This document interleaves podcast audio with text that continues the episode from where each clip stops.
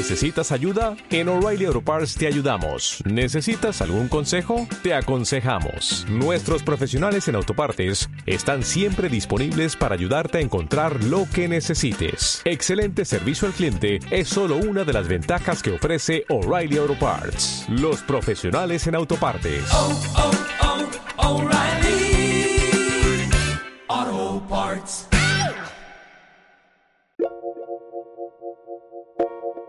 Arxiu sonor de l'Institut d'Humanitats de Barcelona. La novela de amor.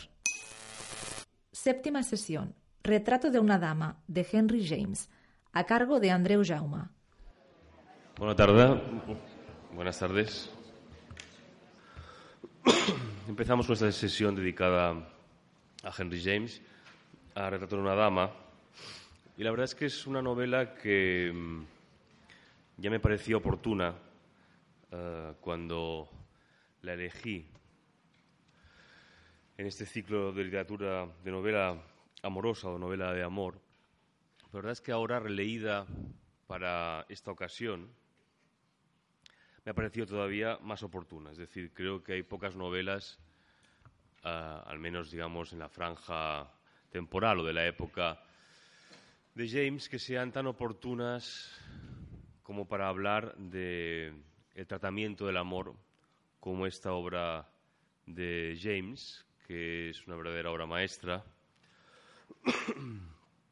Y digo que es muy oportuna porque me ha parecido, leyéndola a la luz del tratamiento del amor específicamente, que James eh, dramatiza aquí una especie de fenomenología del amor ¿eh?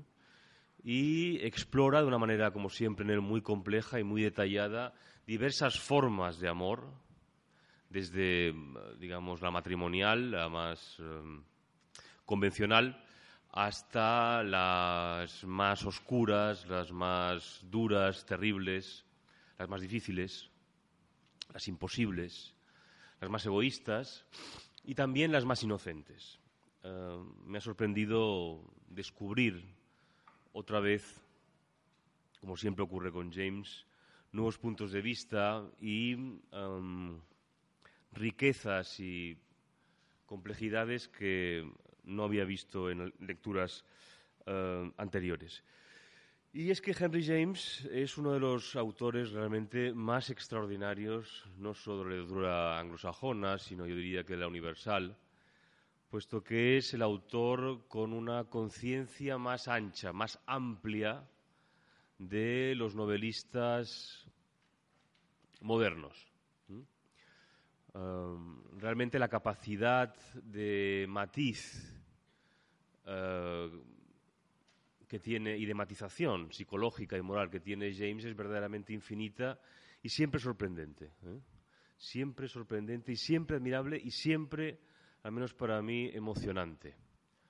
Uh, Oden, el gran poeta inglés, le definió en un poema dedicado a él, maestro del matiz y del escrúpulo. Y es exacto. ¿eh? Siempre realmente sorprende descubrir cómo James tuvo una capacidad de observación prácticamente inigualada, creo yo, en literatura y en la novela particularmente. Por eso he querido traer esta fotografía, que es la única que exhibiré a lo largo de la charla, que es simplemente testimonio de su mirada, ¿eh? de esa mirada uh, un poco neurasténica, um, profunda, melancólica um, y terrible de alguna manera también, ¿eh? del observador total y radical y absoluto que fue en su vida. ¿eh? Como sabéis, Henry James tuvo muy poca vida personal, muy poca vida íntima, uh, no se le conocen relaciones. Seguramente fue una especie como de homosexual célibe.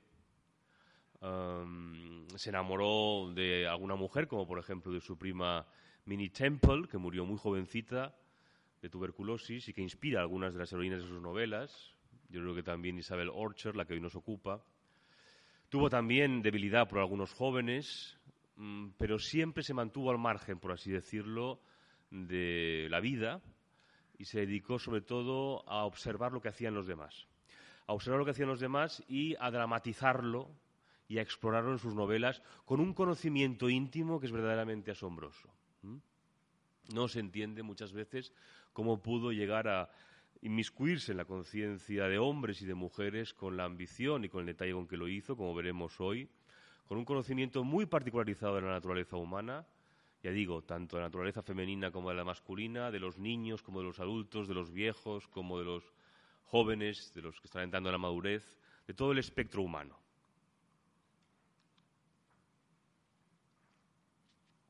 En esta novela en particular, James crea un mundo de una riqueza eh, moral y psicológica extraordinaria. Se trata de la novela que marca el inicio de su madurez. Retrato de una dama se publicó en 1881. James había nacido en 1843, moriría en 1916. Se ha cumplido un siglo hace poco. Y por tanto es un autor del XIX que se asomó al siglo XX y es un autor que además llevó la novela del XIX hasta la novela del siglo XX. Es decir, ayudó a cruzar, por así decirlo, el río de entre siglos a la literatura anglosajona y asistió al desguace de la novela del XIX, la novela decimonónica, tal y como a la mímesis, eh, tal y como se había entendido hasta entonces, a la representación dramática y novelística tal y como se había entendido a lo largo del XIX, como se había fundado y entendido a lo largo del siglo XIX, y en su obra tardía, en su estilo tardío, en esa eh, fase que empieza en 1902 con una novela absolutamente extraordinaria como es Las alas de la paloma, que sigue con los embajadores y culmina con su última novela completada, que es eh, La Copa Dorada.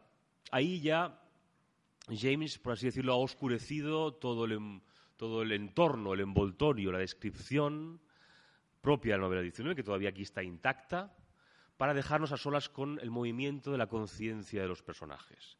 En un avance prácticamente vanguardista que prefigura buena parte del modernismo, de las vanguardias y de toda la crisis, por así decirlo, que la literatura y la novela vivirá en las primeras décadas del siglo XX. Por lo tanto, Henry James pertenece eh, por una parte, al mundo del realismo, del llamado realismo, entre comillas, y el naturalismo decimonónico, eh, se forma en esa escuela, tanto en la escuela francesa como en la escuela de su propia lengua, el inglés, pero poco a poco va desmontando esa idea de la novela para eh, realmente dejar la lista para que ya reciba las grandes insumisiones formales que conocerá a lo largo del siglo XX. Es, por tanto, un autor de una enorme eh, valentía formal, de una enorme ambición artística y también, como veremos, moral. Henry James fue al principio conocido por ser el autor que describió la fascinación de los americanos, de los estadounidenses, por Europa. ¿eh?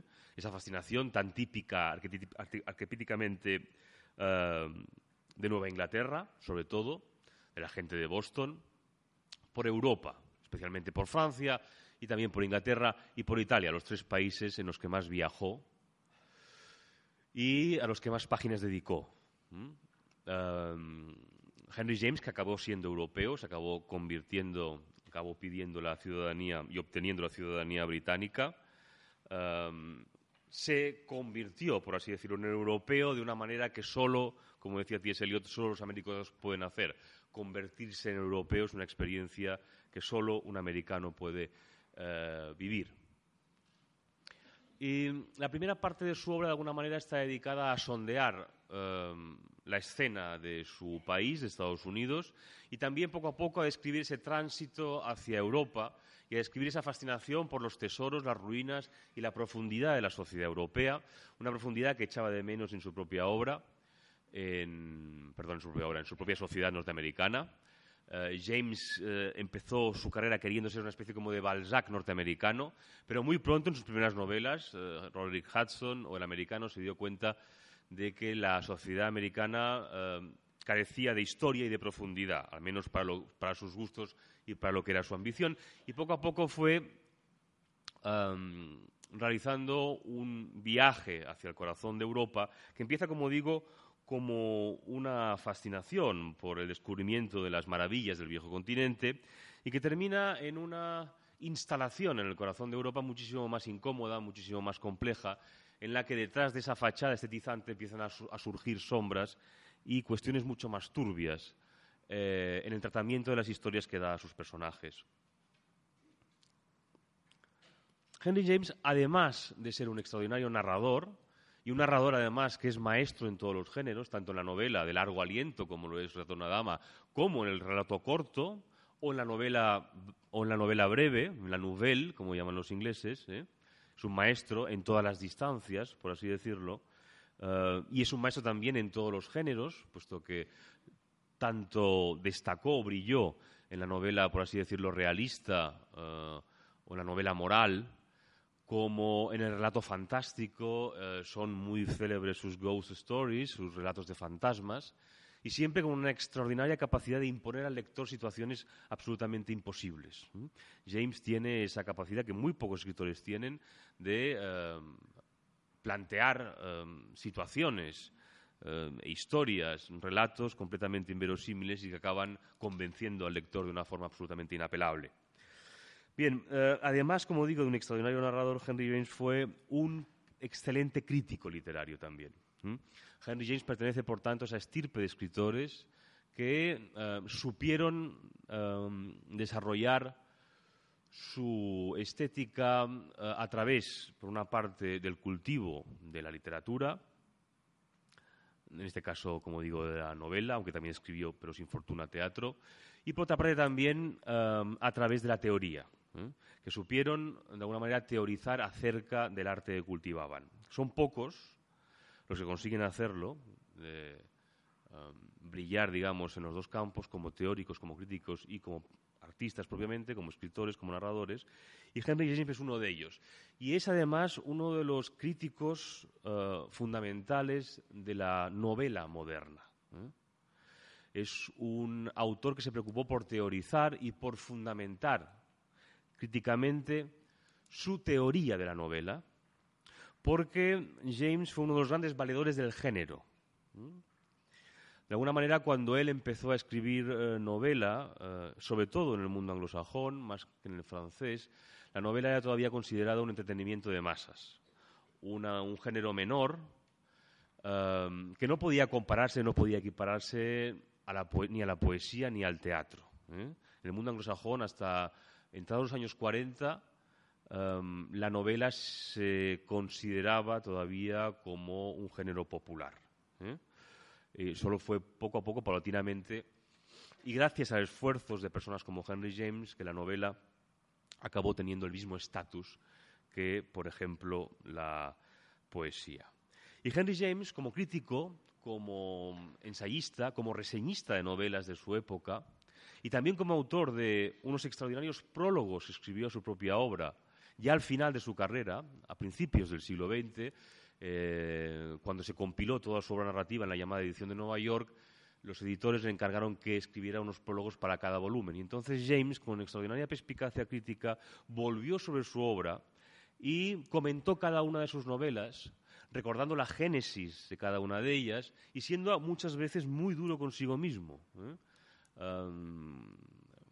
lejos de elogiarse vanamente o vanidosamente, James fue un extraordinario crítico de su propia obra, muy implacable en algunos casos. Por ejemplo, em, el, prólogo que escribió para las, para las Alas de la Paloma fue muy duro consigo mismo, señalando los errores de la novela, unos errores que, pasado el tiempo, se han diluido completamente en la extraordinaria excelencia de esa obra.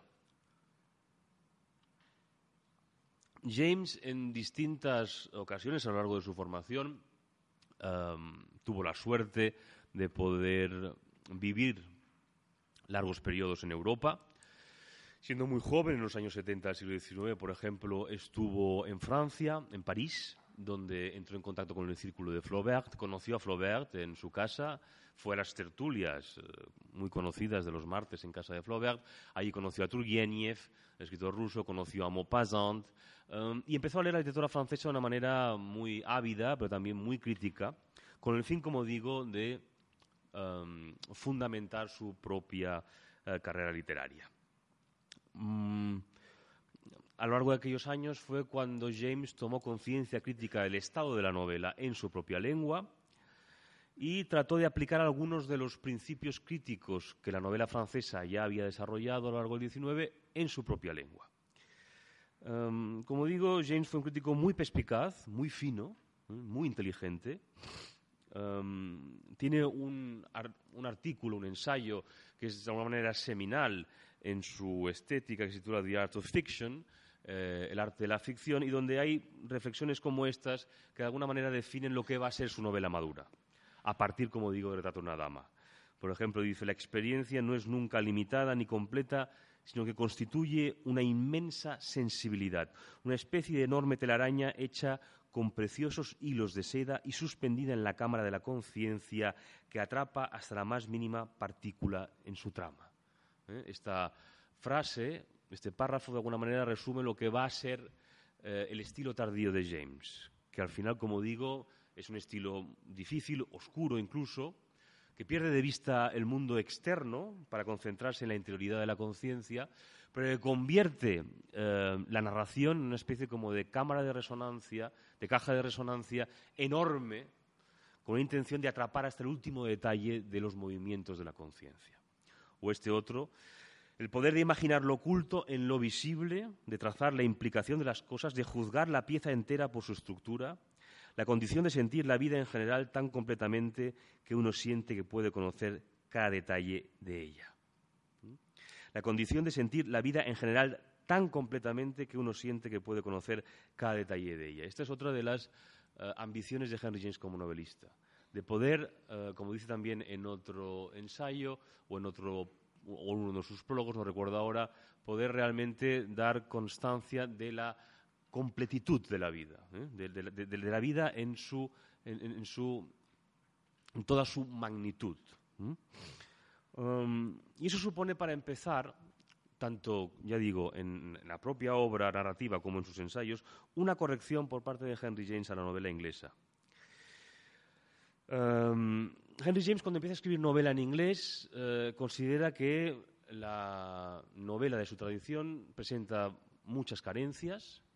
Es una novela que de alguna manera ha tenido una evolución bastante peculiar en el siglo XVIII, para hacerlo, para describirlo rápidamente.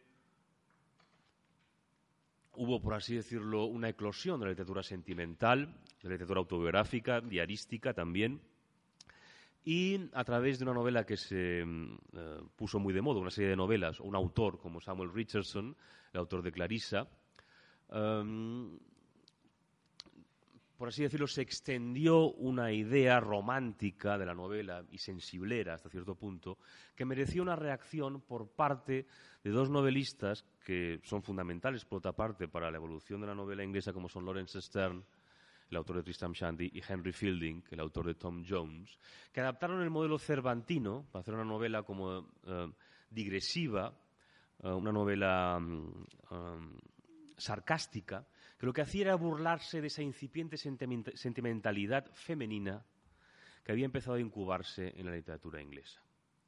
De alguna manera, según James, los novelistas ingleses no se habían curado nunca de esa distancia sardónica con respecto a la intimidad y sobre todo a la figura de las mujeres. ¿eh? Y toda novela inglesa caía indefectiblemente en una especie como de burla de, lo sentimental y en especial de la sentimentalidad de eh, las mujeres.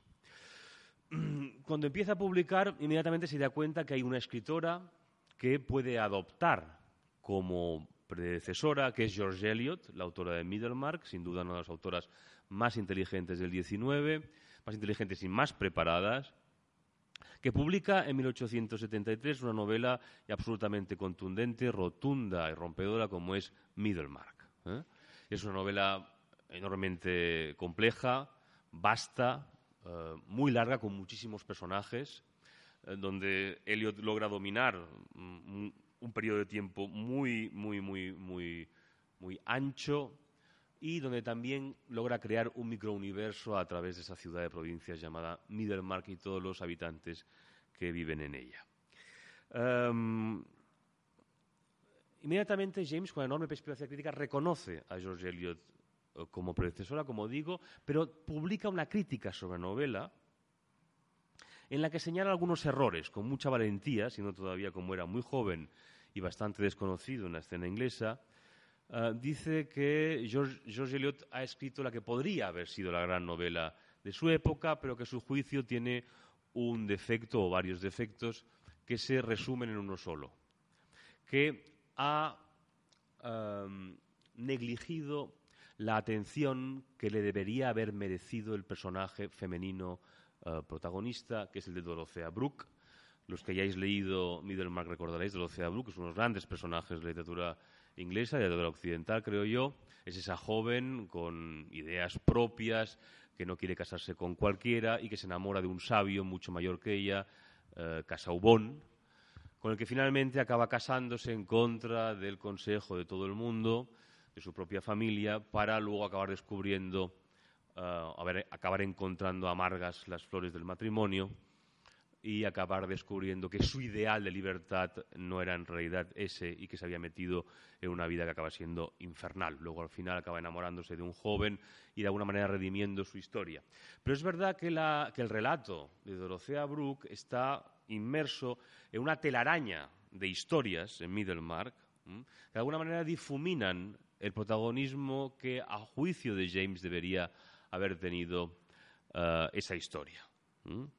Entonces, de alguna manera, lo que está pidiendo Henry James es que George Eliot se dedicara solo a la conciencia de Dorothea Brooke, que le diera más importancia, más protagonismo y que profundizara más en la problemática de la mujer en esa novela. Es algo también, algo también parecido ocurre en la crítica que hace de James, más o menos por esa época, Madame Bovary de Flaubert. ¿eh? James admiró a Flaubert, eh, por supuesto, lo consideró uno de sus maestros, como también a Balzac, como también a Maupassant, como también a Turgenev, pero em, no soportó, por así decirlo, el desprecio con que Flaubert trataba a sus personajes, no solo a los personajes femeninos, sino a todos sus personajes. Ya sabéis que Flaubert se situaba en un plano, digamos, de superioridad con respecto a la raza humana, prácticamente consideraba que el mundo estaba habitado por idiotas, y realmente lo que hace con Madame Bovary en su novela, con, la mujer, es de una crueldad eh, sin eh, límites, la somete a todo tipo de vejaciones y acaba retratada como una vulgar idiota de provincias, ¿verdad? Eh, también su marido, por supuesto, y su amante. Prácticamente no se salva a nadie. Y Henry James ya empieza a formular una crítica a esa forma de tratar la materia humana que a mi juicio sigue siendo enormemente edificante y enormemente válida todavía hoy en día. Henry James simplemente decía no puede ser que todos sean tan idiotas, no se puede tratar a nuestros semejantes en la literatura con esa displicencia. Ah, la experiencia humana requiere de mayor responsabilidad y de mayor sensibilidad. Por tanto, él este, en, esta crítica que dedica a Middlemark, que es, ya digo, extraordinariamente detallada y particularizada, muy injusta a mi juicio con respecto a algunos de los eh, méritos que tiene esa novela, pero en realidad muy entendible si uno se pone, digamos, en la perspectiva de James en esa época, de un joven James tratando de escribir y de fundamentar su propio proyecto literario, se acaba entendiendo. Dice Dorothea Brooke, el personaje de George Eliot, es una auténtica creación y además extraordinaria si consideramos el delicado material con el que está elaborada. Los hombres de George Eliot son generalmente tan superiores a las habituales criaturas con pantalones de la imaginación femenina que sus méritos quizá hayan eclipsado a los de sus mujeres. Sin embargo, sus heroínas han sido siempre de una calidad exquisita. Y Dorothea es únicamente la idea de una flor perfecta de la que sus predecesoras eran los capullos sin terminar de florecer. Una indefinible altura moral es el signo de estas admirables criaturas. Y la autora parece tener el monopolio de la representación de esta cualidad en la literatura inglesa. Representar la expresión de un espíritu requiere una mano hábil, pero parece que nosotros miremos directamente a los insondables ojos del hermoso espíritu de Dorothea Brooke. Exhala una especie de aroma de dulzura espiritual y creemos en ella como en esa mujer con la que podríamos tropezarnos un buen día en el que nos encontrásemos dudando de la inmortalidad del alma. No sabemos decir por qué infalible mecanismo se produce este efecto, si es mediante pequeñas o grandes pinceladas, mediante la descripción o a través de la narración. Ese es ciertamente el gran logro del libro. Sin embargo, la carrera de Dorothea es tan solo un episodio y aunque intencionalmente sea el episodio central, en la realidad no queda lo suficientemente claro. El lector tiene la impresión de que la historia del menage eh, de Lydgate, que es otro de los personajes de la novela, que comparte honores con el episodio anterior, se lleva la parte del león. Esta es, desde luego, una historia muy interesante, pero en conjunto cede su dignidad ante la crónica de las, sencillas, de las sencillas calamidades de Dorothea. Está pidiendo, como os digo, mayor protagonismo para Dorothea Brooke, que es exactamente lo que va a hacer él con su personaje femenino en su novela Retrato de una dama escrita pocos años después, en 1881, como os decía, de esta crítica. De hecho, Retrato de una dama es la puesta en práctica de todo el bagaje teórico que había puesto eh, en circulación James a través de sus ensayos en sus años de formación y de juventud. ¿eh? lo que va a hacer, es decir, la creación del personaje de Isabel Orchard, su tratamiento en la novela y el protagonismo que le da y eh, la matización y la particularización de su conciencia nacen de esta crítica, de esta corrección a eh, la novela de Eliot en particular y a la tradición inglesa en general. En el prólogo que escribió eh, a Retrato de una dama muchos años más tarde, en esta serie de prólogos que os decía, al final de su vida, cuando ya nadie le leía, pobre,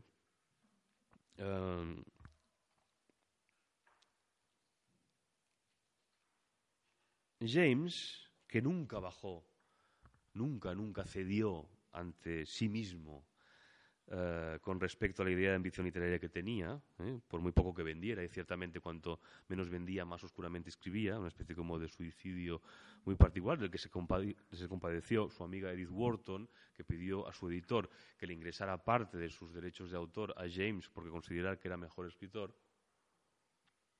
y para que tuviera la sensación al menos de que vendía un poco más de lo que hacía, ¿no?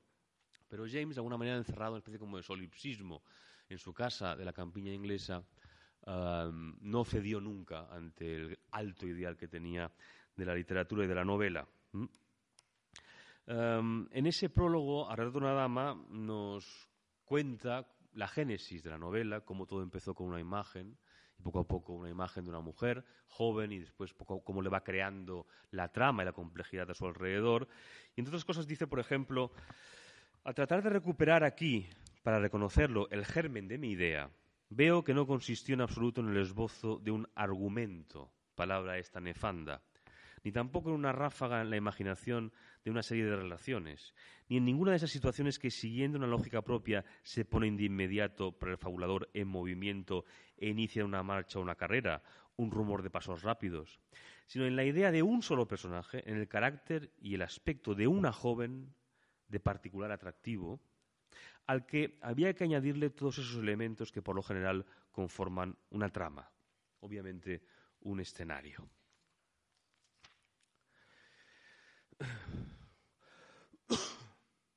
Aquí reside exactamente el alto precio de la novela como forma literaria. Su capacidad no solo de, conservando la forma con cercanía, abarcar todas las diferencias de la relación individual con el tema general, todas las verdaderas variedades de la visión de la vida, de la disposición para reflejar y proyectar, creada por unas condiciones que nunca son las mismas de un hombre a otro, ni tampoco para el caso de un hombre a una mujer, sino para parecer de hecho más fiel a su personaje cuanto más pugna éste con su molde o con latente extravagancia tiende a romperlo.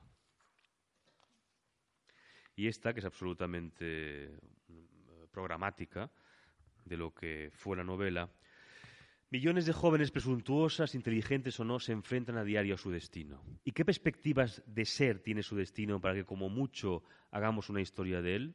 La novela es, por su propia naturaleza, una historia, una historia sobre algo. Y cuanto más importante sea la forma que adopta, más relevante está claro, resultará dicha historia. Por lo tanto, eso era a lo que yo conscientemente me enfrentaba, a organizar de forma concluyente una historia sobre Isabel Archer, que es el nombre de la protagonista. Examiné con detenimiento aquella cuestión, me parece recordar, aquella extravagancia, y la consecuencia fue precisamente reconocer el encanto del problema planteado. Aborden un problema así con un mínimo de inteligencia y descubrirán de inmediato cuánta sustancia hay en él. Lo que de verdad sorprende es comprobar, mientras examinamos el mundo, con qué seguridad, con qué desmesura, las Isabel Orchard de este las Isabel de este mundo, e incluso otras mujeres de mucha menos categoría, insisten en que se las tenga en cuenta. George Eliot lo ha expresado admirablemente. En estas frágiles vasijas se conserva a través de los tiempos el tesoro del afecto humano. Y um, esta declaración que se hace a sí mismo y que viene a decir lo que decía con respecto a su crítica a George Eliot. Sitúa el núcleo de la historia en la propia conciencia de la joven, me dije, y te encontrarás con la dificultad más interesante y más hermosa que podrías desear. Mantén ahí el núcleo. Coloca la medida de más peso en ese platillo, que será fundamentalmente la medida de su relación consigo misma. Y eso es lo que realmente hace James en La Dama, colocarse en el centro de la conciencia de una joven, de su protagonista, y seguirla paso a paso a lo largo de su desarrollo sentimental, en una novela absolutamente, eh, a mi juicio, deslumbrante y de lectura infinita. ¿eh? Em, para empezar hay que destacar en esta novela y como siempre en James el tempo de la novela. Yo creo que eso es algo que se ha convertido en una experiencia trascendental para nosotros, especialmente en el mundo en el que vivimos, donde estamos rodeados de velocidad, de publicidad, de ruido, em, de mm, mensajes y de un bombardeo constante de imágenes y de palabras sin sentido. Sumergirse hoy en día en una novela de James es una experiencia absolutamente reparadora, eh, excepcional, ¿eh? como digo, trascendental tanto como escuchar una sinfonía, por así decirlo, de Bruckner, por ejemplo, si puede ser dirigida por Chelividake, y porque el tempo, la manera en que James nos introduce en la historia, la extraordinaria morosidad de la trama, el tiempo, por decirlo claramente, en que tardan en pasar las cosas, ¿eh?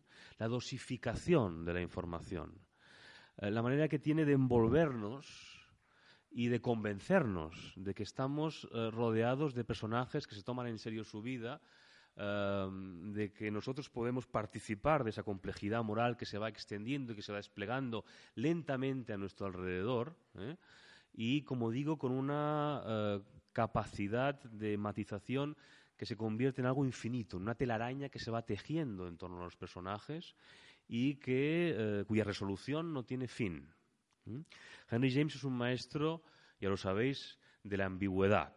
Y muchas veces sus historias no concluyen de una manera clara, firme y tajante, como si, por ejemplo, concluye las novelas de Flaubert, ¿eh? donde la estupidez de la humanidad es plúmbea y, cae sobre todos nosotros como una condena.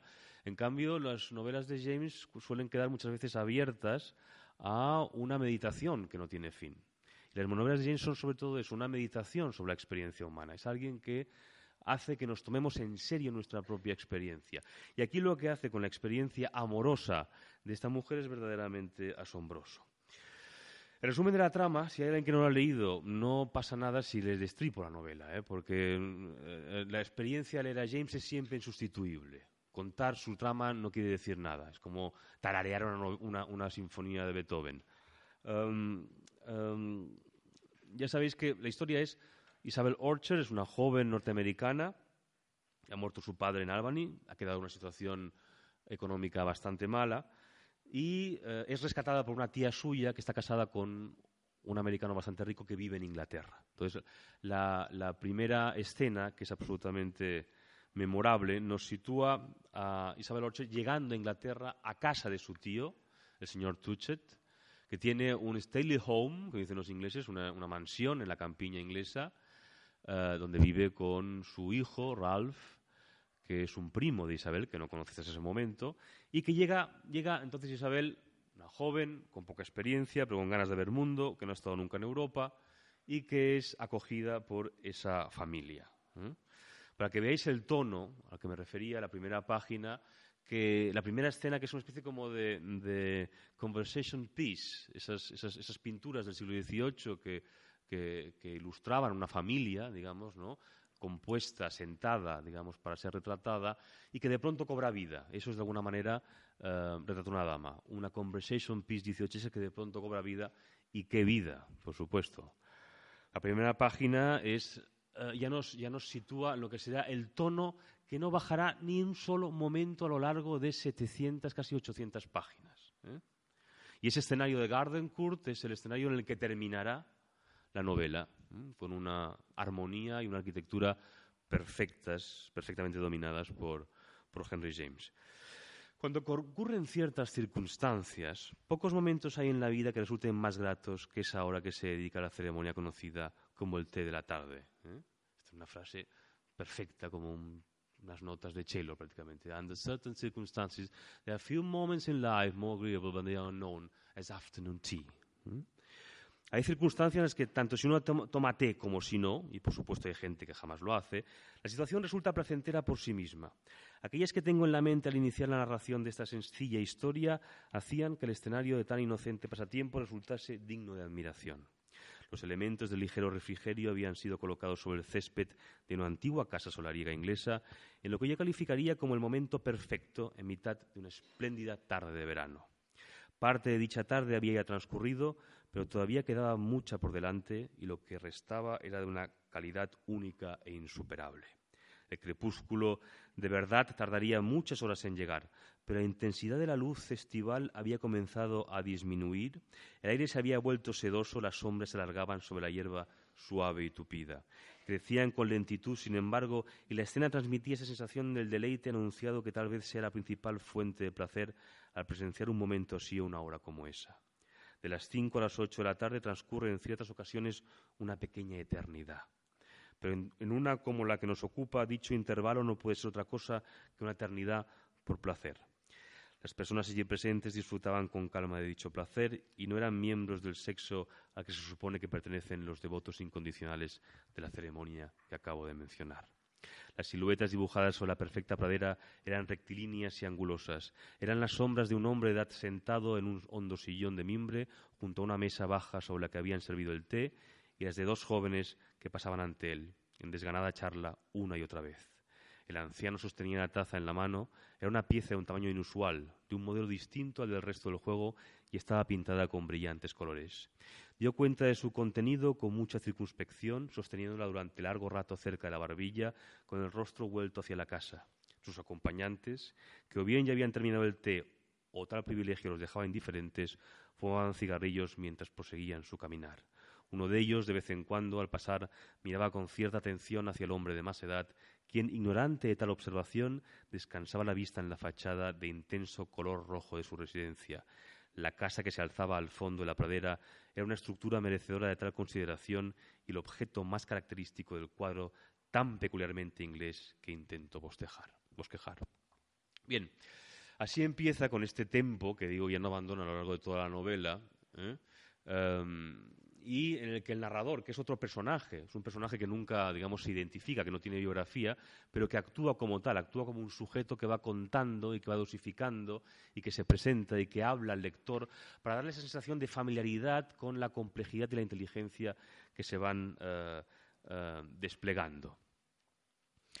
Esta misma tarde aparece Isabel Orcher, recién llegada a esta casa de su tío, uh, Touchet, y también se presentan los personajes principales que habrá a lo largo de la novela. El señor Touchet, su tía Lidia, que está más o menos como casi separada de, de su tío, es un matrimonio, digamos, que ha acabado siendo infeliz, aunque no se han separado, pero viven más o menos cada uno su vida. Está Lord Warburton, que será uno de los pretendientes de Isabel, que es vecino de Gardencourt. Está eh, Caspar Goodwood, que es uno de los pretendientes que ha dejado Isabel en Estados Unidos. Y está sobre todo uno de los eh, personajes más extraordinarios de toda la novela y de todas las obras de Henry James, creo yo, que es su primo, el hijo del señor Tuchet y de Lidia, de su tía, Ralph Tuchet, que es un personaje absolutamente inconmensurable y de esos digamos, de los que uno nunca se olvida, que es un joven, poco agraciado, muy inteligente y enfermo, bastante enfermo, de tuberculosis. También eh, Isabel Orcher viaja con una de, las, una de sus amigas íntimas, que es Henrietta Stackpole, y que es una joven periodista, um, un prototipo, digamos, de feminista avant la lettre, alguien, una, persona muy decidida, que va a Europa con la intención de inmiscuirse en la sociedad inglesa y escribe eh, crónicas para revistas y periódicos de Estados Unidos y que es una firme defensora de la independencia femenina y mm, que acabará de alguna manera traicionando sus ideales por amor al final.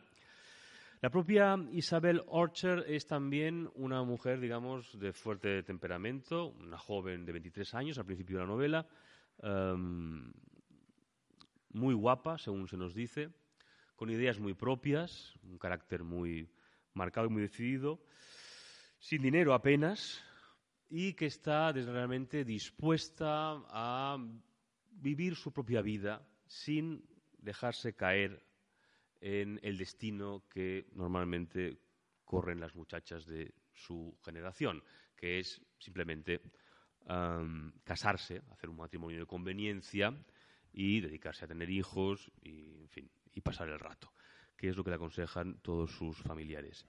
Ella no quiere hacerlo y va huyendo constantemente de ese eh, destino. Y poco a poco, ya digo que todo pasa con una extraordinaria lentitud, pero al mismo tiempo con una extraordinaria intensidad. ¿eh? No hay ningún momento en el, que, en el que baje la tensión, James. A partir de ahí, James va tejiendo una extraordinaria complejidad en torno a su criatura, en torno a Isabel Orchard, que uno acaba conociendo de una manera muy detallada, ¿eh? acaba realmente teniendo una relación, el lector, de intimidad muy cercana con ese personaje tan extraordinario. Y em, em,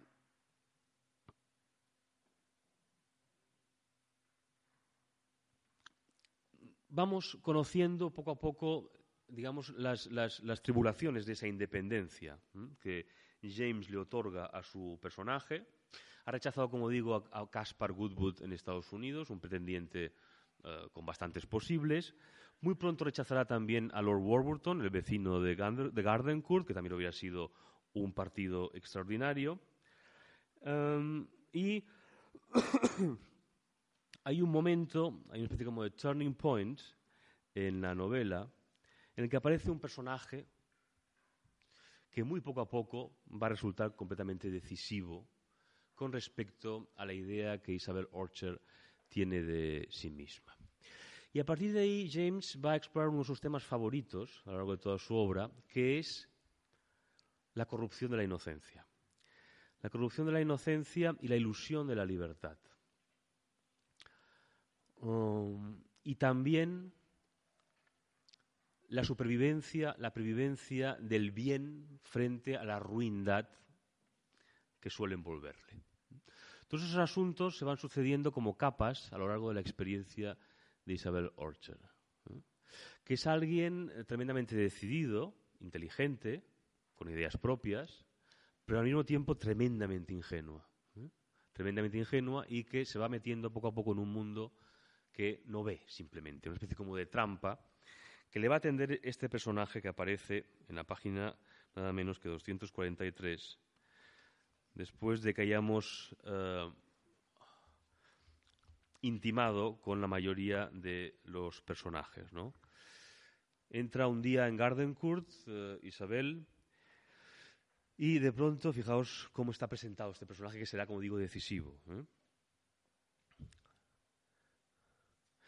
Las naturalezas más preclaras eran aquellas que brillaban con luz propia en los momentos cruciales. Isabel se dirigió a sus aposentos y notó en toda la casa ese marcado silencio que precede a una crisis.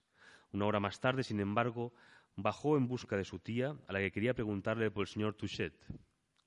Miró en la biblioteca, pero la señora Touchet no se encontraba allí y dado que el tiempo, que había sido frío y húmedo, se había estropeado ahora por completo, no era probable que hubiera salido a dar su paseo habitual por los jardines. Isabel estaba a punto de hacer sonar la campanilla para enviar recado a los aposentos de la dama cuando tal propósito se esfumó ante un sonido inesperado, el de una música queda que parecía provenir del salón. Sabía que su tía jamás se acercaba al piano, por lo que lo más probable era que el músico fuese Ralph, que tocaba para distraerse. Que en aquel momento hubiese recurrido a un pasatiempo así parecía indicar que la preocupación por el estado de su padre había disminuido de modo que la joven, con buen humor casi renovado, se encaminó hacia el lugar de donde procedía la música. El tío de Isabel el señor Touchet, el dueño de la casa, está ya desde el principio bastante enfermo, es mayor y no tardará en morir. El salón de Gardencourt era una estancia de grandes dimensiones y al hallarse el instrumento situado en el extremo más alejado de la puerta por la que entró, su llegada pasó inadvertida para la persona sentada al piano. Esa persona no era ni Ralph ni su madre, era una dama desconocida para ella, circunstancia que advirtió de inmediato pese a que la pianista estaba de espaldas a la puerta. Isabel, presa de la sorpresa, contempló un momento aquella espalda ancha y elegantemente vestida. La dama, estaba claro, era una visita que había llegado durante su ausencia y a la que ninguno de los dos sirvientes con los que había hablado desde su regreso, uno de ellos la doncella de su tía, había hecho mención. Isabel, sin embargo, ya había aprendido de cuánta discreción podía ir acompañada la función de recibir órdenes y era particularmente consciente de la sequedad con que la había tratado la doncella de su tía, entre cuyas manos se había deslizado tal vez con excesiva desconfianza y con aires de poseer un plumaje demasiado lustroso. La llegada de un visitante no era en sí nada desconcertante. Ella todavía no se había despojado de la juvenil creencia de que todo nuevo conocido puede resultar una influencia decisiva en la vida. Tras hacerse esas reflexiones se dio cuenta de que la dama que estaba al piano tocaba extraordinariamente bien. Estaba tocando una pieza de Schubert. Isabel no sabía cuál, pero reconoció al compositor la interpretación que hacía era muy personal, demostraba maestría y sentimiento. Isabel se sentó sin hacer ruido en el asiento más próximo y esperó a que la pieza llegase a su final. Una vez terminada, experimentó un irresistible deseo de darle las gracias a la intérprete y se levantó del asiento para hacerlo, al mismo tiempo que la desconocida se giraba con rapidez, como si acabase de advertir su presencia. ¿eh? Fijaos este baile de, simplemente de, soledades, ¿no? como de, presencias, como en silencio ha descubierto a alguien que está de espaldas tocando una pieza de Schubert y el lector inmediatamente sabe, por la tensión que James imprime a la escena, que ese personaje va a ser absolutamente relevante y que la novela va a adquirir otro tono a partir de entonces, como se ocurre. Lo que pasa es que tardaremos unas 600 páginas en averiguar realmente la verdad acerca de este eh,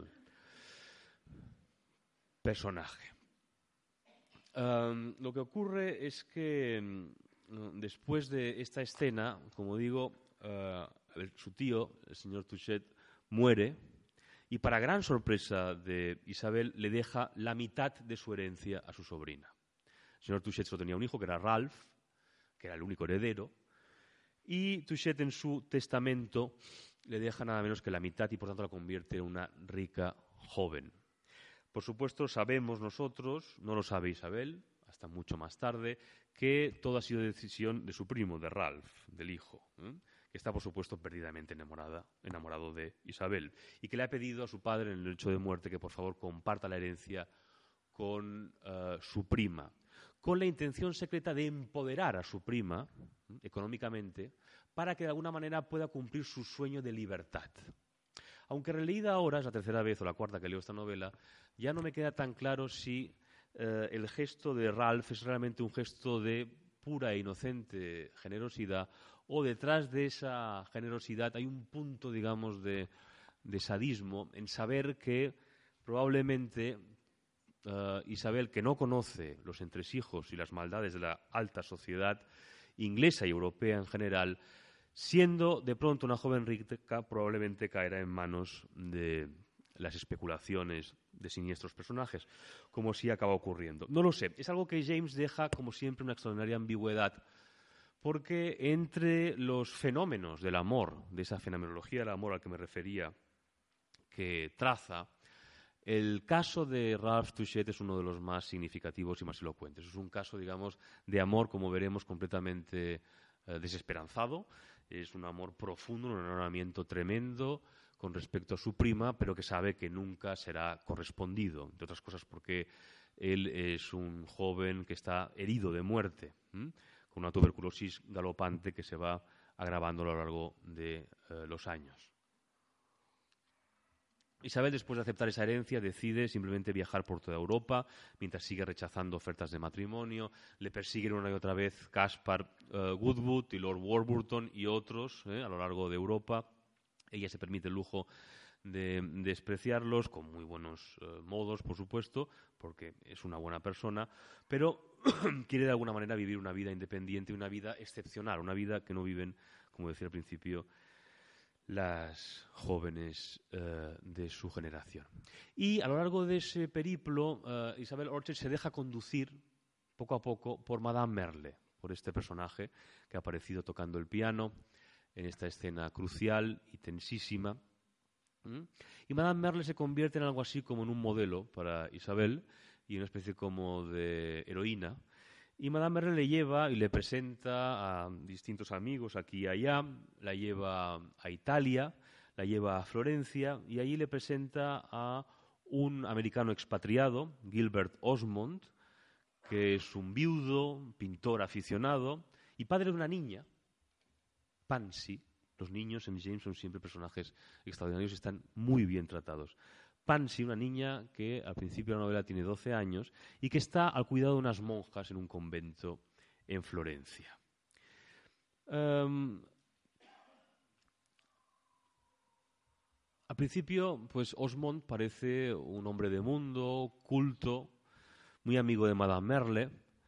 Em, y es realmente tremendo cómo eh, James describe eh, esa lenta eh, caída de Isabel Orchard en una trampa que le va entendiendo muy sutilmente Madame Merle y Gilbert Osmond.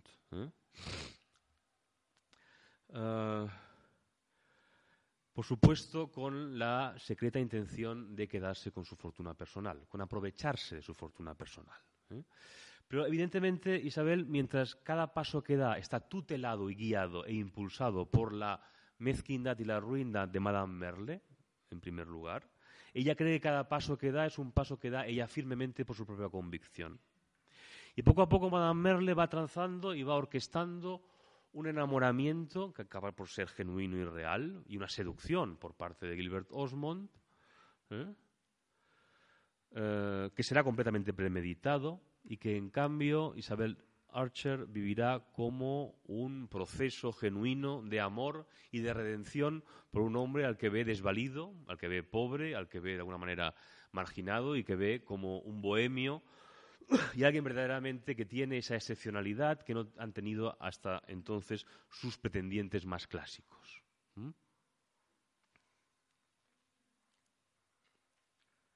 Hay, por ejemplo, una conversación eh, en la que se ve, de una manera, como siempre digo, muy sutil, las eh, maquinaciones de Madame Merle a espaldas de todo el mundo. Solo hay una persona que se da cuenta enseguida, que es la tía de Isabel, Lidia, la viuda del señor Touchet.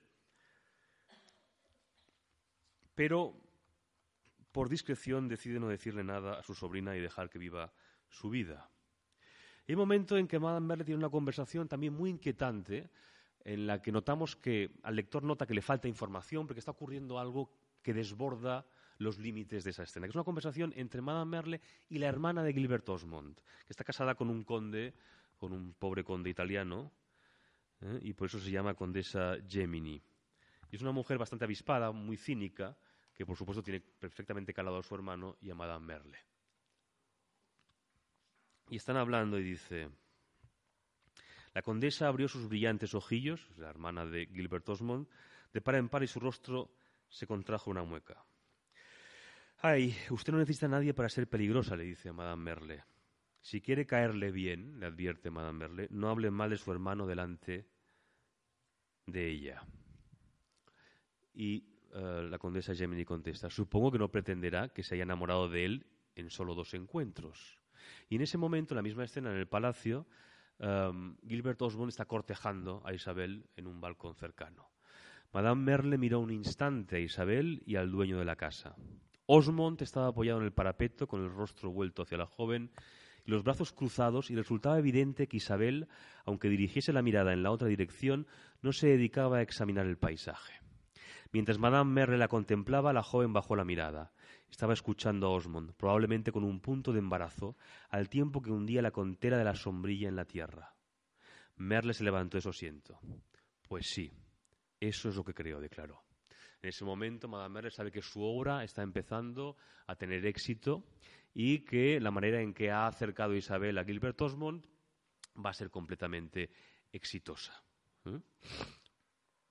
Es curioso cómo James va complicando sus asuntos de novela en novela y este triángulo mm, que despliega, que escenifica en El de una dama, luego lo convertirá en algo todavía más radical y más tremendo en su primera novela del siglo XX, que es Las alas de la paloma.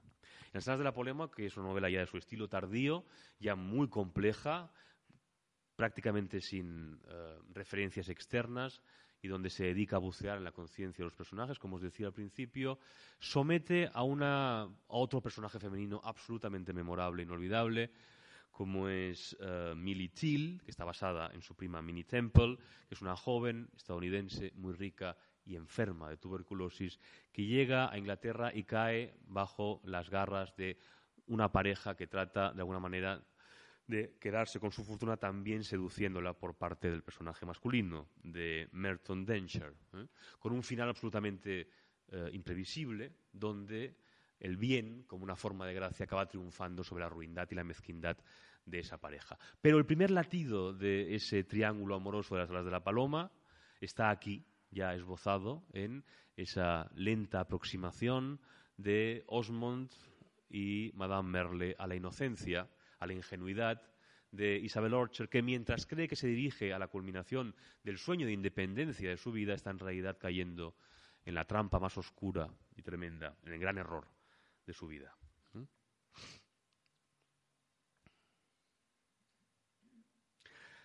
Hay, por ejemplo, también una conversación excelente donde queda clara la mezquindad de estos dos personajes, sobre todo ah, el interés de Madame Merle y la ruindad que poco a poco aflorará por parte de Gilbert Osmond, que de ser un personaje mundano y un pintor aficionado, una especie como de bohemio encantador, em, en realidad es un tremendo cínico. Están hablando de lo que están haciendo los dos, Madame Merle y Osmond. Dicen, no finjas que no estás disfrutando. Eres muy desagradecido. Hacía muchos años que no estabas tan bien ocupado. Me encanta cómo te lo tomas, dijo Osmond. Eso sí que debería agradecerlo. Sí, pero no demasiado, respondió Madame Merle. Hablaba sin perder su habitual sonrisa, reclinada en la butaca y sin dejar de mirar a su alrededor. Has causado muy buena impresión y he comprobado con mis propios ojos que la que has recibido también ha sido buena. Si has ido de visita en siete ocasiones a casa de la señora Touchet, no ha sido precisamente por mí.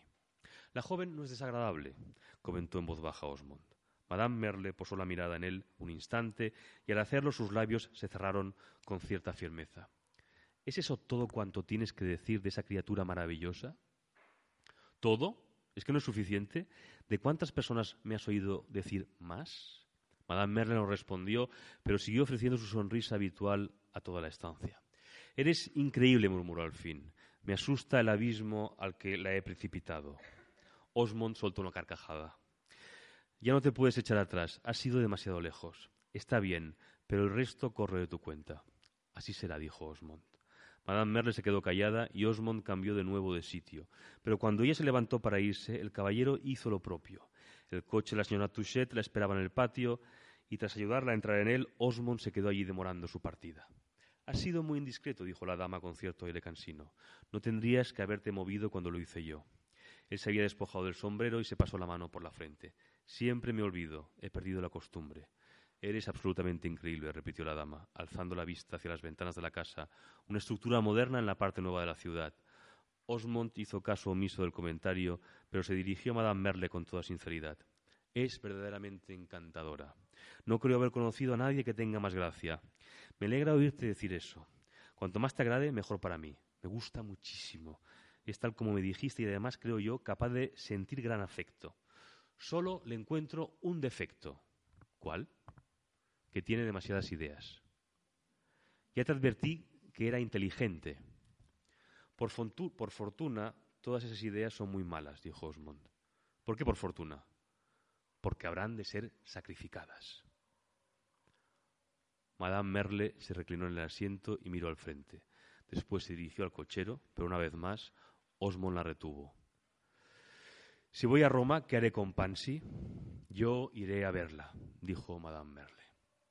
Como siempre, ya digo, todo transcurre con una extraordinaria morosidad y um, vamos tomando conciencia de cómo esa inocencia de Isabel Orcher está siendo rodeada por este mar de ruindad y de cálculo ¿eh? por parte de, este, de estos dos amigos bastante siniestros o cada vez más siniestros. Y además, James, por si no fuera poco, en el centro de esta trama moral extraordinariamente compleja y tensa, va situando poco a poco el caso de Pansy, esa eh, chica que definirá de una pureza como un tañido de campana, dice. ¿eh? Esa niña que está ahí como latente, extraordinariamente eh, simpática, luminosa, guapa, por supuesto inocente, que va acompañando como una nota también el desarrollo moral de la historia de Isabel Orcher. Finalmente, Osmond se declara a Isabel y lo hace con extraordinaria eh, eficacia, como el buen seductor que es. Isabel se había dado la vuelta, pero al girarse se detuvo un instante y posó en él sus ojos. Los dos permanecieron así un tiempo, cruzando entre ellos una larga mirada, la mirada detenida y consciente de los momentos críticos de la vida. Por fin él se levantó, se aproximó y en actitud profundamente respetuosa, como temiendo haberse comportado con excesiva confianza, declaró Estoy perdidamente enamorado de usted. Al repetir la declaración lo había hecho en un tono de discreción casi impersonal, como quien espera bien poca cosa de ello, pero necesita hacerla para así lograr el alivio necesario. A Isabel se le llenaron las lágrimas de ojo, las lágrimas se llamaron de lágrimas los ojos. En esta ocasión obedecían a una intensa punzada de dolor que por alguna razón le hizo pensar en un delicado cerrojo al deslizarse. No habría podido precisar si para abrirse o para cerrarse. ¿Mm? La culminación del enamoramiento también de la propia Isabel se describe con esta imagen absolutamente insólita por parte de James de un delicado cerrojo al deslizarse. No habría podido precisar si para abrirse o para cerrarse. Es verdaderamente extraordinario. Em, como digo, Isabel se casa y cree estar haciendo con ello, aparte de casarse con el hombre que realmente se ha enamorado, cree estar haciendo un bien y casándose de un alma eh, buena. Eh, todo eso provoca extraordinarios eh, seísmos en las distintas relaciones de Isabel. Por ejemplo, la reacción de Caspar Budbuk, que rechaza completamente la decisión de Isabel de una forma muy enérgica, recordándole que ella le había prometido que nunca se casaría con nadie. La reacción de Ralph, que también es muy sintomática, y donde James explora, como digo, otra, ah, otro fenómeno amoroso del amor no correspondido.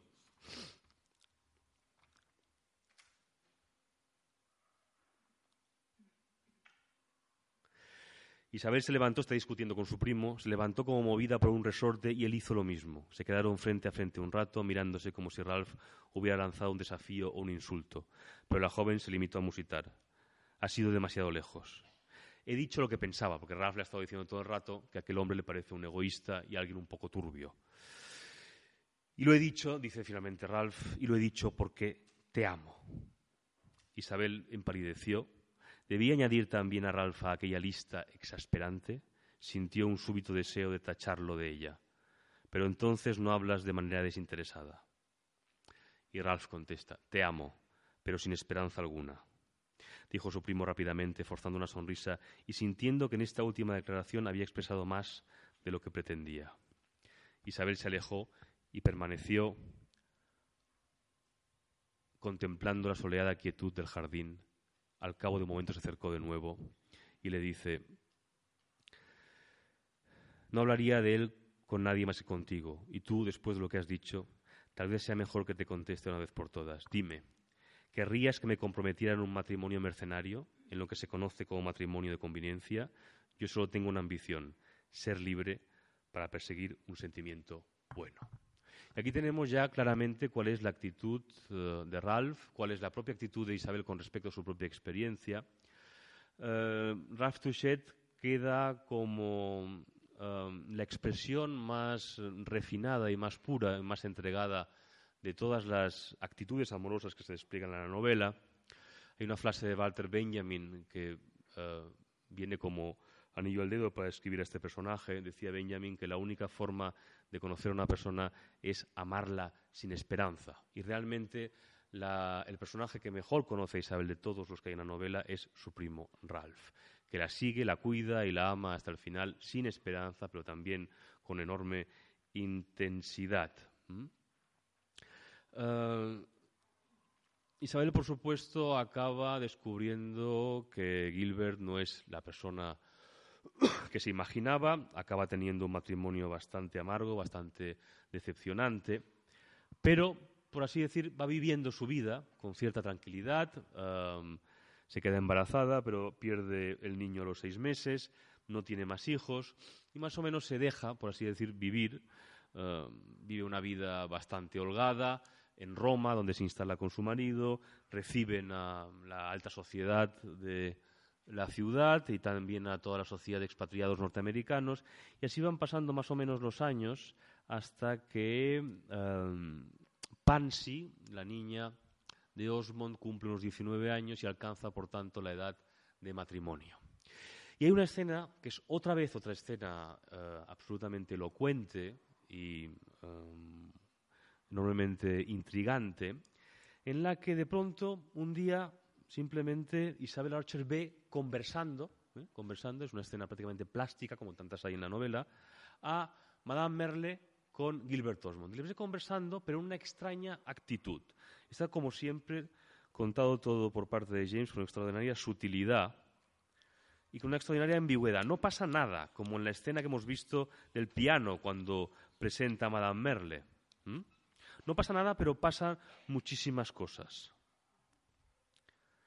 Dice, nada más atravesar el umbral de la sala, Isabel se detuvo de repente. La razón de que lo hiciera era que se acababa de llevar una fuerte impresión.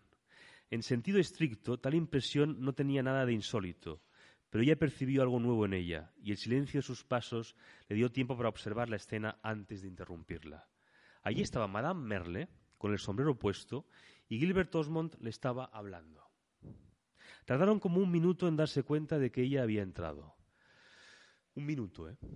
Fijaos. Isabel los había visto así a menudo, en efecto, pero lo que no había visto o al menos no había observado, era que su coloquio se convirtiera de pronto en una especie de silencio lleno de familiaridad, del que, como Isabel advirtió al instante, su repentina aparición iba a sacarles con un sobresalto. Fijaos, lo que está escribiendo aquí Henry simplemente es alguien que está viendo a dos personas conversar sin que sean conscientes de que esa tercera persona, Isabel, les está mirando. Solo eso, nada más que eso. Y ella sabe que en cuanto se den cuenta de que está allí, tendrán un sobresalto. Madame Merle estaba de pie sobre la alfombra a escasa distancia del fuego, mientras que Osmond estaba mirándola reclinado en un hondo sillón. Ella tenía la cabeza muy erguida, como era habitual, pero bajaba los ojos para fijarlos en los de él. Lo que primero sorprendió a Isabel fue que Osmond estuviera sentado mientras que Madame Merle permanecía de pie. Hay una inversión allí que le parece absolutamente extraña. Había una anomalía en esa actitud que le llamó la atención. Y solo Henry James en toda la historia de literatura puede hacer este tipo de observaciones. Entonces se dio cuenta de que habían llegado a una pausa indolente en su intercambio de ideas y de que estaban meditando cara a cara con la libertad de unos viejos amigos que a veces intercambiaban ideas sin llegar a decirlas. No había nada sorprendente en eso, ya que de hecho eran viejos amigos, pero aquello produjo en ella una imagen que solo duró un instante, como un repentino destello de luz. La postura de ambos, sus mutuas y absortas miradas, le resultaron a Isabel un tanto clandestinas. Pero entonces todo acabó cuando apenas empezaba a vislumbrar su significado. Madame Merle la vio y la saludó sin moverse, mientras que su marido se levantó rápidamente de un salto y al poco murmuró que tenía que salir a pasear pidió a su acompañante que lo disculpara y se marchó del salón. ¿eh? Apenas ha ocurrido nada. Y de hecho, eh, cuando Isabel está empezando a vislumbrar el significado de esa escena, eso se disuelve en la nada. Y no llega realmente a sacar ninguna conclusión, porque nada ha ocurrido. Simplemente ha detectado un exceso de intimidad entre esos dos personajes. a través de un detalle extraordinariamente elocuente, que es que pueden compartir silencios. Y solo las personas con cierta intimidad o con mucha intimidad pueden realmente estar juntas estando calladas, sin tener que hablar por compromiso. Eso de pronto produce en el lector una descarga eléctrica tremenda, ¿eh? mucho más fuerte que la que siente Isabel Archer, porque el lector, gracias al narrador, tiene mucha más información que la pobre Isabel Archer, como digo. Y así es como llegamos al capítulo 42, que la crítica habitualmente ha señalado como el tránsito de James hacia el modernism, hacia, la novela del siglo XX, hacia la novela ya plenamente emancipada del XIX, ¿eh? porque ahí sí que James se sumerge de una manera absolutamente radical e inédita en la conciencia de su personaje, de Isabel Orcher. Allí consigue, de pronto le dedica todo un capítulo a esa conciencia, y es una conciencia, una descripción eh, en la que lentamente, en su soledad, en la soledad de su casa, en su habitación, Isabel toma conciencia de todo lo que ha vivido y de todo lo que está ocurriendo. ¿eh? Y poco a poco todo aquello que hasta ese momento había vivido con ingenuidad y que había aceptado simplemente con resignación, pues digamos las amarguras de su matrimonio, la pérdida de su hijo, todo empieza a teñirse como de cierto eh, aire siniestro. Eh, y empieza a ver las cosas de otro modo.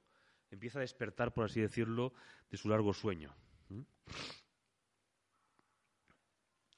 Y va dando vueltas y vueltas a cosas que ha visto, a cosas que ha conversado con amigos, con personajes, con, con, con su marido, como Adam Merle, hasta que llega a esta conclusión. Fue entonces cuando la verdadera personalidad de su marido, al sentirse atacado como nunca, salió a la luz y se irguió ante ella. Respondió a cuanto le había dicho solo con desprecio, e Isabel se dio cuenta de que se avergonzaba de ella hasta límites indescriptibles. ¿Mm?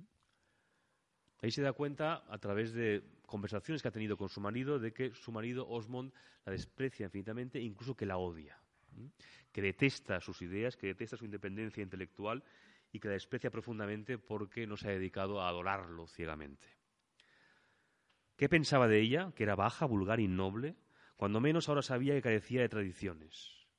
Imaginaos ahora, digamos por así decirlo, a Henry James corrigiendo a Flaubert. ¿eh? Esto es una libertad, una, una amplitud de conciencia que Flaubert jamás se hubiera permitido con respecto a sus personajes y mucho menos con respecto a un personaje como Madame Bovary. Cuando menos ahora sabía que carecía de tradiciones. Osmond no había previsto que ella fuese a manifestar semejante simpleza. Sus ideas y sentimientos parecían, como mucho, dignos de un periódico radical o de un predicador unitario.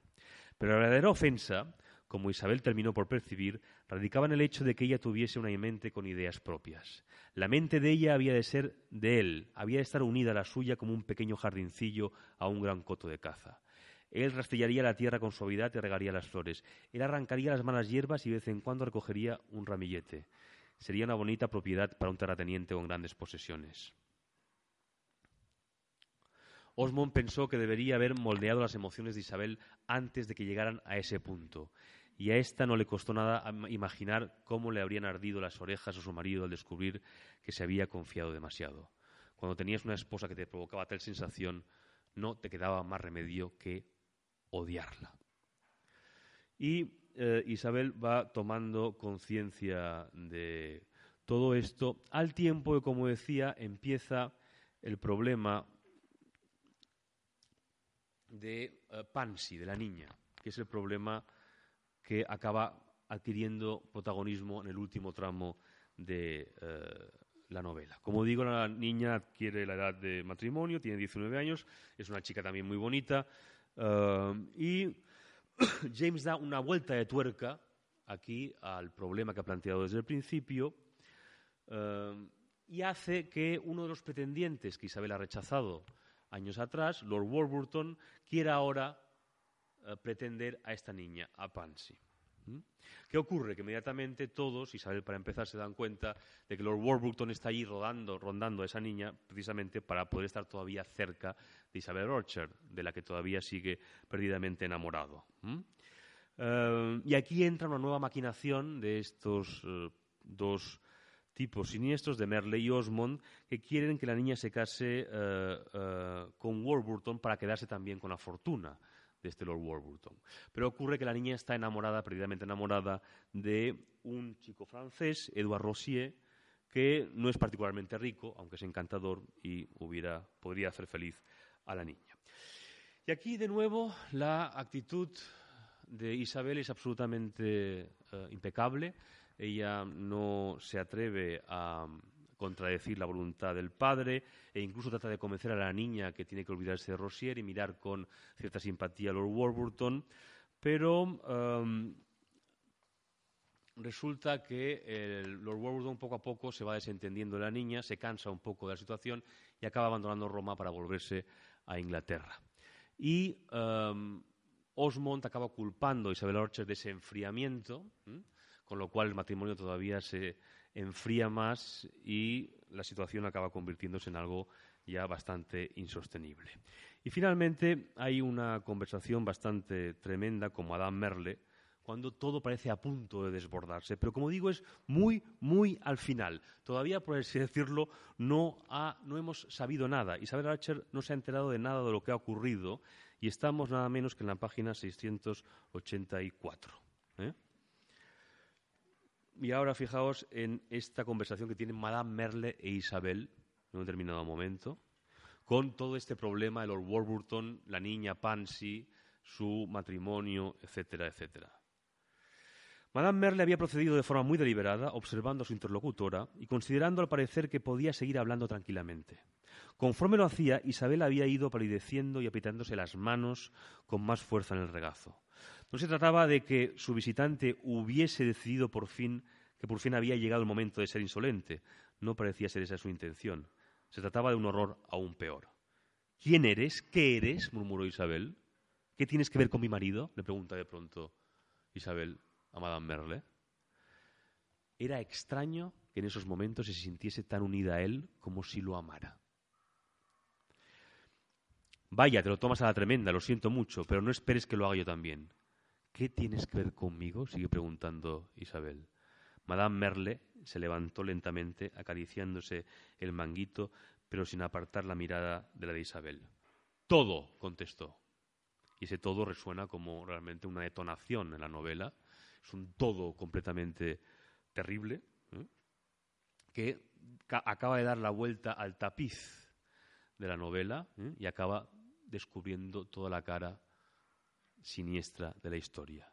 Isabel se quedó mirándola sin levantarse. Su rostro era casi como una plegaria para encontrar iluminación, pero la luz que emanaba de los ojos de esa mujer parecía ser solo oscuridad. Oh, qué horror, murmuró al fin. Se echó hacia atrás y se cubrió el rostro las manos. De pronto le había sobrevenido como una gigantesca ola la idea de que la señora Touchet tenía razón. Su matrimonio había sido obra de Madame Merle. Antes de que se apartara las manos del rostro, la dama ya se había marchado a la habitación. Esa tarde Isabel salió, sola a pasear. Quería irse muy lejos, bajo el cielo, a donde pudiera bajar el carruaje y caminar entre las margaritas. Hacía tiempo que la vieja Roma se había convertido en su confidente, pues en un mundo en ruinas, la ruina de su felicidad parecía una catástrofe menos incoherente. Aquí uno puede imaginar, puede, puede representarse la imaginación de James realmente compitiendo con la de George Eliot en Middlemarch. ¿eh?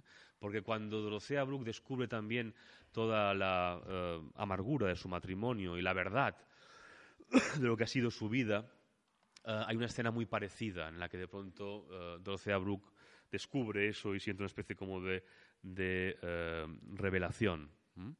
Mm, y aquí se ve como James de alguna manera quiere, por así decirlo, superar a su maestra y alcanzar el paso de George Eliot y realmente llevar a su protagonista a una intensidad y a un extremo de experiencia todavía muy eh, superior. Poco tiempo después de esta escena, finalmente la condesa Jamie le cuenta toda la verdad a Isabel Orchard de lo que ha ocurrido con su vida. Y resulta que Pansy es hija ilegítima de Madame Merle y de Gilbert Osmond, los dos fueron amantes eh, clandestinos mientras habían estado casados respectivamente con cónyuges eh, distintos. Los dos enviudaron y por una serie de circunstancias sociales uh, Osmond hizo ver que Pansy era hija de su difunta mujer y acabó confiando su primera educación a unas monjas. Pero todo realmente ha sido una operación de Madame Merle y Osmond para ocultar, digamos, uh, ese desdoro original que um, había acabado por alumbrar esa criatura maravillosa de Pansy. Y um, hay una escena, digamos, de la revelación en la que Isabel toma conciencia de todo eso. Isabel vio todo eso con tanta nitidez como si se hubiera reflejado un espejo grande y diáfano. Podría haber sido un gran momento para ella, podría haber sido su momento de gloria, el hecho de que Madame Merle hubiese perdido el coraje y viera ante sí el fantasma de su secreto al descubierto era ya de por sí una gran venganza, casi una promesa de un futuro mejor. Y durante un momento, mientras parecía estar mirando por la ventana, casi dando la espalda a la otra, Isabel disfrutó sabiendo todo eso. Al otro lado de la ventana estaba el jardín del convento, pero no era eso lo que vio. No vio los brotes de las plantas ni el resplandor de la tarde. A la cruda luz de esa revelación, que ya se había convertido en parte de su experiencia y a la que la fragilidad de la nave en que, había, en la que había sido ofrecida solo otorgaba un valor intrínseco, vio la pura y evidente verdad de que ella había sido utilizada como un mero instrumento, tan inconsciente e inconveniente como una herramienta de madera y hierro. Volvió a crecer en ella toda la amargura de saberlo. Era como si sintiese en los labios el regusto de la deshonra. En estos momentos Isabel está de nuevo en el convento donde el padre de Pansy la ha enviado a la niña después de que Warburton decida renunciar a pretenderla y la devuelve allí para encerrarla. Y em, Isabel va a visitarla para despedirse de ella porque ha decidido volver a Inglaterra para estar, pasar los últimos momentos con su primo Ralph, que está a punto de morir. Está viviendo sus últimos instantes. Hay una discusión uh, muy fría entre el matrimonio entre Osmond e Isabel. Osmond no quiere que su mujer se vaya a Inglaterra para estar con Ralph, al que odia, por supuesto. Isabel, que ya sabe todo, toda la verdad de su vida, finalmente decide irse con Ralph a su lado, uh, pero antes quiere despedirse de la niña. Es muy importante para el final ambiguo de la novela, como veremos. Uh, habla con la niña y dice, Isabel meditó unos instantes y le dice a la niña, no te pienso abandonar, dijo al fin. Adiós, niña mía. Entonces se fundieron durante un momento en un silencioso abrazo como dos hermanas y después Pansy la acompañó por el pasillo hasta las escaleras. Madame Merle ha estado aquí, repitió Pansy mientras iban caminando, y como Isabel no dijo nada, añadió pronto, no me gusta Madame Merle. Y aquí, en esta reacción, es donde James da toda la magnitud del espíritu tan absolutamente magnánimo de su personaje, de Isabel Orchard. Isabel vaciló unos instantes y se detuvo. No debes nunca decir que no te gusta Madame Merle. A pesar de todo, a pesar de lo que sabe Isabel Archer en ese momento, ella está todavía protegiendo la inocencia de la niña, ¿eh? de alguna manera sabiendo que después de todo es uh, su madre. Um, todo acaba resolviéndose también ese personaje inicial que hemos visto eh, en las primeras páginas y acaba acompañando a Isabel durante todo su periplo. Henrietta Stackpole, esa feminista, avant la letra, acaba casándose con un inglés, enamorándose perdidamente de él, abandonando Estados Unidos y pasando a vivir de una forma, digamos, más convencional en Inglaterra. Tiene una conversación también enormemente elocuente con respecto a la experiencia amorosa con ella, donde Isabel le dice una frase que también podría de alguna manera definir toda la novela, uno no puede explicar su matrimonio. Y finalmente, en las últimas páginas asistimos al regreso de Isabel a Gardencourt, a la casa donde todo empezó, y a la muerte de su primo Ralph, en una escena absolutamente eh, memorable, en la que también todo queda descubierto, donde Isabel se entera por boca de su tía que um, su tío decidió dejarle parte de la herencia porque lo había pedido Ralph y entonces ese momento es cuando Isabel toma conciencia de todo el amor, de toda la intensidad de la relación amorosa, del, sentimiento que Ralph ha sentido siempre por ella, de una manera absolutamente desbordante para, para sí misma. ¿no? Y Ralph, a punto de morir, le dice estas palabras, no me perderás, me tendrás siempre. Llévame en tu corazón y así estaré más cerca de ti de lo que haya estado jamás. Mi querida Isabel, la vida es mejor porque en la vida hay amor. La muerte es buena, pero en ella no hay amor. Aquí es donde James lleva toda la experiencia amorosa de ese personaje que ama sin esperanza a un punto ya de no retorno, incluso a las puertas del, del amor. Y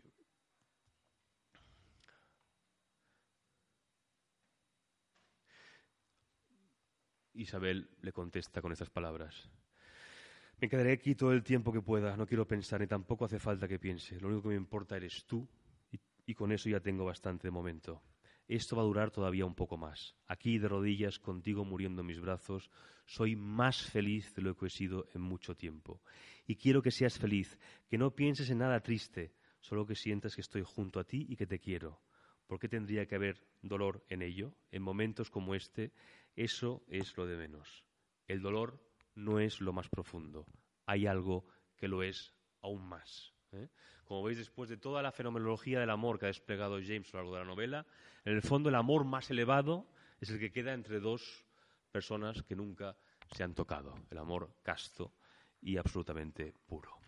Pero no termina ahí todo sino que una vez muerto Ralph hay una escena en la que Isabel está sola en el jardín y de pronto nota una sombra que se acerca y quién es Caspar Woodbuck todavía, uno de los pretendientes que había dejado atrás en Estados Unidos, que sigue insistiendo y que dice, esta es la mía, por fin la tengo para mí solo. Y dice, ahora que ya se ha prácticamente separado, se ha muerto Ralph y todo, Lord Warburton se casa con una inglesa eh, de su edad, más o menos, una vecina, haciendo un matrimonio absolutamente convencional. Dice, por fin podré hacerlo. Y tienen una discusión, eh, lo intenta, Isabel le rechaza y le dice, si me ama, si me compadece, por favor, déjeme en paz. Dice Isabel, ¿no?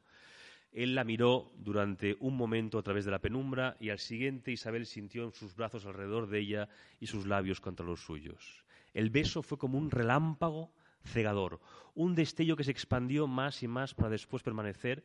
Y lo más extraordinario fue que mientras lo recibía, sintió que todos aquellos aspectos de la fuerte hombría de Caspar Woodwood que menos le gustaban, cada rasgo agresivo de su rostro, de su figura, de su presencia, quedaban justificados por su profunda e intensa identidad y se fundían con, con aquel acto de posesión. Era lo que había oído decir que les pasaba a los que naufragaban y se hundían bajo el agua, que veían desfilar toda una serie de imágenes antes de ahogarse, pero cuando volvió la oscuridad, Isabel se sintió libre. No miró en ningún momento hacia atrás y salió huyendo de aquel lugar. Había luz en las ventanas de la casa que alumbraba a lo lejos el jardín. En un tiempo extraordinariamente breve, dada la considerable distancia, Isabel avanzó a través de la oscuridad, ya que no veía nada, y llegó a la puerta. Solo entonces se detuvo. Miró a su alrededor, intentó escuchar algo y puso la mano en el pasador. Antes no sabía a dónde acudir, pero ahora ya lo sabía. Había una senda muy recta ante ella. Y al día siguiente, Woodwood, pobre, va a Gardecourt creyendo que la ha conquistado, pide por ella y le dicen que Isabel Orchard ha regresado precipitadamente a Roma. Y así termina la novela. ¿Qué ocurre? Como digo, la meditación en las novelas de James es infinita y nunca acaba, nunca termina. Nosotros podemos conjeturar que, por supuesto, vuelve a Roma porque sabe que tiene que estar al lado de Pansy, la niña, para proteger todavía esa inocencia de todo el mal que ella ha experimentado. Muchas gracias.